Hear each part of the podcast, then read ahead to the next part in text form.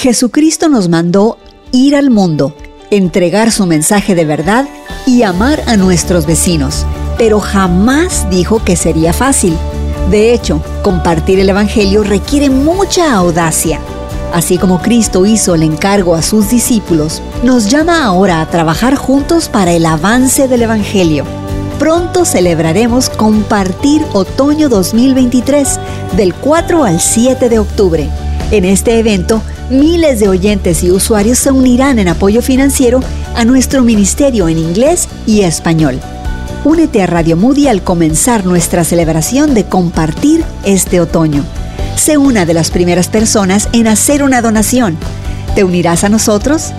Prepárate para ser audaz por el Evangelio durante Compartir Otoño 2023.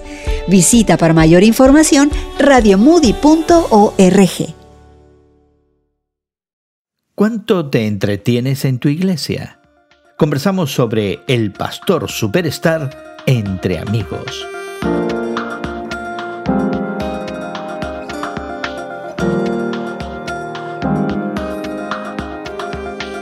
Gracias por acompañarnos entre amigos esta conversación semanal sobre la fe cristiana y su interacción con el mundo contemporáneo. Te saluda Gerson García. Hoy conversamos con Guillermo Serrano sobre el mundo de entretenimiento que se ha creado alrededor de la iglesia y cómo en muchos casos el pastor es la estrella del espectáculo. Pero antes queremos invitarte a que te suscribas a nuestro podcast que encontrarás en tu plataforma de podcast favorita. Al suscribirte tendrás acceso a los artículos y recursos que sirven de base a nuestra conversación en el día de hoy. También podrás explorar nuestros archivos y dejar tu opinión y comentarios. Así que busca entre amigos con Gerson García en Apple, Google, Spotify o en cualquiera de tus plataformas de podcast favoritas. Dependiendo de la tradición cristiana, el sermón dominical pudiera ser un evento relativamente importante. Por ejemplo, la Iglesia Ortodoxa no incluye homilías o sermones en sus servicios litúrgicos que se centran alrededor de la Eucaristía. En la Iglesia Católica hay un espacio limitado para la homilía y el sermón. Entre los protestantes clásicos, el sermón es el acto central del servicio dominical y de ahí que también lo sea para la mayoría de los protestantes evangélicos alrededor del mundo. En los ah, movimientos neocarismáticos, el tiempo se divide igualmente entre la música, las expresiones místicas y emocionales y el sermón. Interesantemente, en las últimas tres décadas, el mundo del entretenimiento ha incursionado en la iglesia y en muchos casos tiene al pastor como la atracción central del acto litúrgico. Un reciente artículo del semanario norteamericano Christianity Today justamente comenta sobre ese fenómeno que pudiera simplemente ser el resultado de algún interés por identificarse y ser más relevante a la cultura contemporánea. Lamentablemente este inocente interés puede desembocar con frecuencia en el culto a la personalidad, a una persona específica, donde la estrella de todo un espectáculo religioso es frecuentemente el pastor. Hace algún tiempo conversé con Guillermo Serrano sobre estas instancias de pastores superstar y lo que significa para la centralidad de Cristo como eje de la voz profética en una comunidad cristiana. Esta es parte de nuestra conversación que ya está en marcha. Hay que poner las cosas en perspectiva. Eh, y no siempre lo que pensamos tiene valor, lo tiene. Bueno, en el día de hoy, Guillermo Serrano y tu servidor, Gerson García, teniendo esta conversación entre amigos, eh, mientras tomamos un café, eh, bueno, estamos pensando en un artículo que publica recientemente el semanario norteamericano Christianity Today. Bueno, pues este semanario en un artículo habla de quién es verdaderamente la estrella del show refiriéndose quizás a la figura del pastor. La idea del artículo me pareció a mí una cosa eh, muy, eh, yo diría, contemporánea, porque hay muchas iglesias y congregaciones y centros de estudio religiosos en donde subsiste y vive toda una comunidad en torno a la figura del que predica, del que enseña. Y mucho de esto se ha logrado hoy día con ese tinte de autoridad que muchos predicadores y expositores se dan, en donde sus palabras tienen un impacto tremendo en muchas personas que se congregan ahí. Y la, cuestión del artículo es cuál es la sustancia que tiene realmente el predicador y cómo debería eh, verse en términos de una congregación, porque realmente hoy día de ahí al culto, a la imagen, el culto a la personalidad no es más que, no es más que un paso. Pero es esa culpa o responsabilidad del que predica. Y te pregunto esto porque me da la impresión que en los Estados Unidos hay la creación de imágenes muy concretas, muy específicas de lo que implica ser una comunidad de fe o de quién compone eso. Por ejemplo, tú vas a cualquier página de una iglesia suburbana en los Estados Unidos que pueden costearse una presencia en la internet significativa, ves colores brillantes, ves diseños profesionales, ves fotografías de gente multiétnica, que es una fantasía realmente en el ámbito de los evangélicos, y ves gente que no pasa de los 45. Todo el mundo es joven, todo el mundo es sonriente y todo el mundo es brillante. Es decir, aquí, aquí no es una cuestión simplemente de una imagen del pastor, pero de una proyección que tiene esta comunidad de fe en, el siglo XXI, por lo menos en los Estados Unidos. Y me imagino que es lo mismo en, América Latina. Es decir, ¿es el pastor o es realmente la imagen. la imagen y la necesidad de una comunidad de alimentar ciertas, ciertas ideas? Yo estaba una vez en una conferencia en donde cuando me identificaron me vinieron a buscar y a sentar en la primera fila enfrentando el púlpito. Entonces al lado mío eh, había un afroamericano, había un asiático, había de varias de varios trasfondos, varias nacionalidades y por supuesto algunos también eh, blancos como la leche, ¿no? Entonces yo me preguntaba por qué eh, la persona me fue a buscar y a sentar ahí. Después lo descubrí y es que cuando hacían las tomas para su propia cuestión de video, eh, la toma a la primera fila era representativa, estábamos todas las razas representadas. Y esto después salió en la publicación como una especie de que esa era la vida normal de esa iglesia. Lo cual no es cierto. No, no, es cierto, porque cuando yo me, me, fui, abandoné el lugar, eh, la, la, última fila, la nuestra, éramos una especie de lunar en medio de una congregación de un solo color. Mm de un solo color y eso cromática. Exactamente.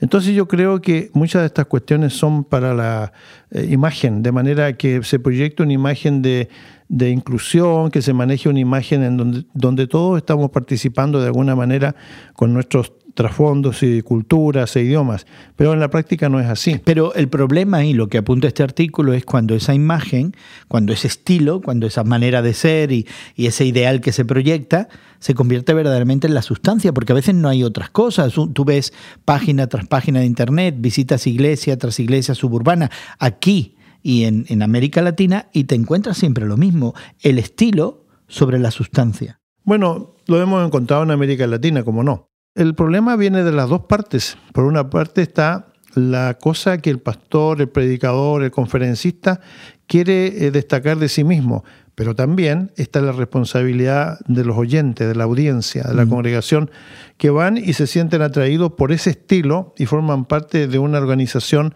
que en realidad no representa a la comunidad, pero sí el microcosmos de, esa, de ese lugar en donde todos se sienten bien porque pareciera que es el reino de Dios en la tierra. Ya, pero fíjate que todo esto al final de cuentas afecta el contenido y, y la pregunta que se hace el artículo, y una pregunta muy legítima, es que le ha pasado al púlpito, implicando qué sucede con la predicación y la exposición del Evangelio y sobre todo, y me llama mucho la atención porque yo, yo sentí una coincidencia en el pensar de este autor eh, de, de Christianity Today, que es, dicho sea de paso, el editor en jefe de la, de, la publicación, eh, en el sentido de la desaparición de la persona de Jesús. Es decir, que Jesús aparece como alguien tangencial que en alguna manera valida este estilo, esta exuberancia de estilo o esta, esta propuesta que se da, pero realmente no es la figura de carácter profético, la piedra de tropiezo que sacude mi mundo, ¿no? sino que es este American Jesus, ¿no? que, que es blanco, con los ojos azules, y que es uno de nosotros y que siempre está sonriente y que jamás nos escandaliza ni jamás nos pide nada que, no, que nosotros no queramos dar. Hay una serie cómica eh, de cartoons, de, caricaturas, que está hecha para adultos en el sentido de su lenguaje y de sus conceptos, que se llama, en inglés se llama Family Guy.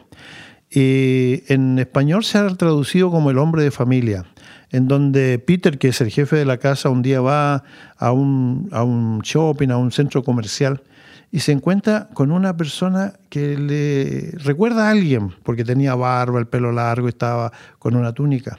Entonces Peter en su ingenuidad, en su manera de hablar, le dice, ah, ¿tú me recuerdas un poco a Jesús? Le dice, sí, le dice, yo soy Jesús, ¿por qué te sorprende tanto?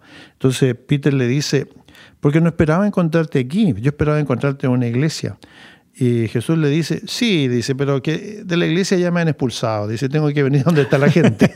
Entonces, no deja de ser cómico, pero es irónico, porque en algunas iglesias realmente la música, eh, la cuestión de drama, lo que es los audiovisuales, toda esa cuestión tecnológica que, de que las iglesias están rodeando hoy día, están dejando a un lado la cuestión profética, ¿no? el anuncio y la declaración de cosas que están mal, de la injusticia, pero también están hablando muy poco de un amor de Dios que acepta a aquellos que se arrepienten y que vienen a Él. Esto pareciera que es como una especie de campaña especial que se hace a lo mejor una vez al año para satisfacer a alguna gente, pero el resto del tiempo el programa de la iglesia es más importante que la declaración de la Biblia. Pero incluso cuando esa iglesia sale a la misión, y vamos a limitar esa palabra en términos de, de la misión de la proclamación del Evangelio, eh, Jesucristo brilla por su ausencia. Hace poco fui testigo presencial de una reunión donde un grupo de jóvenes de una comunidad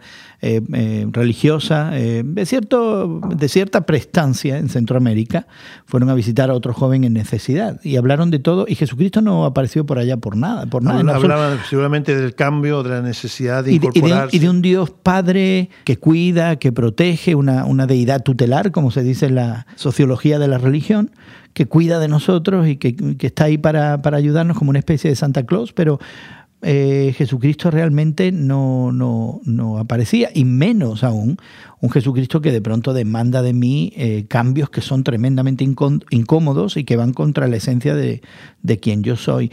Eh, es decir, no es solamente lo que hemos proyectado ya desde el púlpito, pero lo que hemos o estamos entendiendo es la vida del Evangelio. En realidad, yo creo que hay muchas cosas que debemos eh, mirar con cuidado en nuestras propias congregaciones, lugares donde nos congregamos, para ver si Jesús realmente está presente y su mensaje redentor, si está presente en las actividades que hacemos.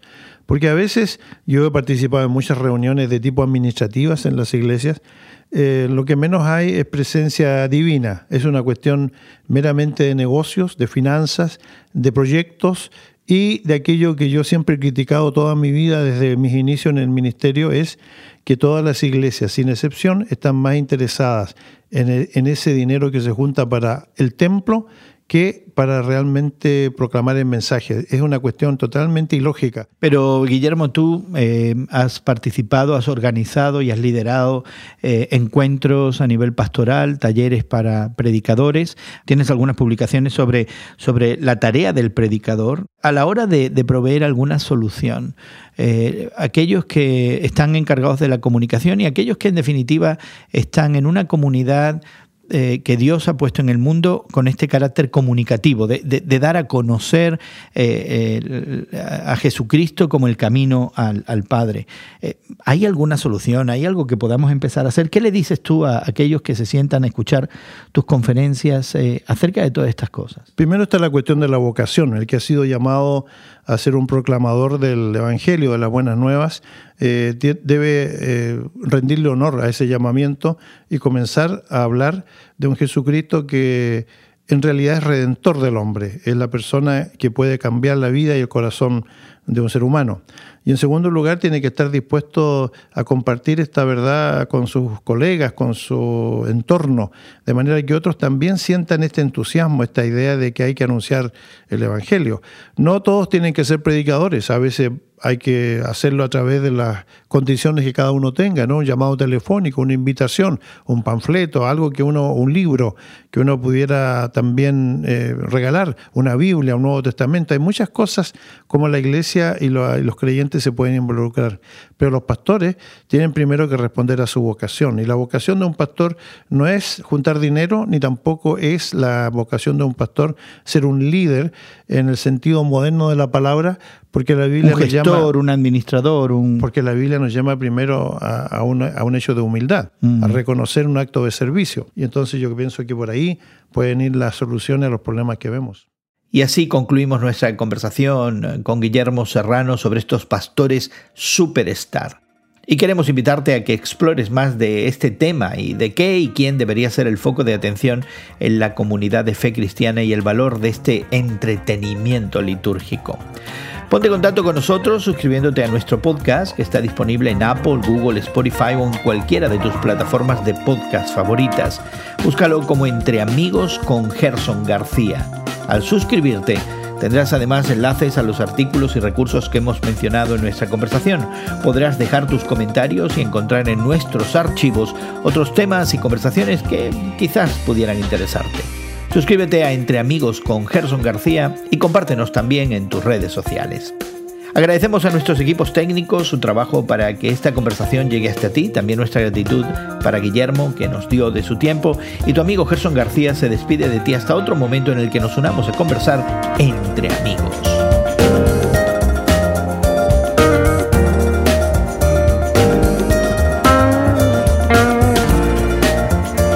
Entre Amigos es producido por Eventual Media y distribuido por Radio Moody para ministerioreforma.com.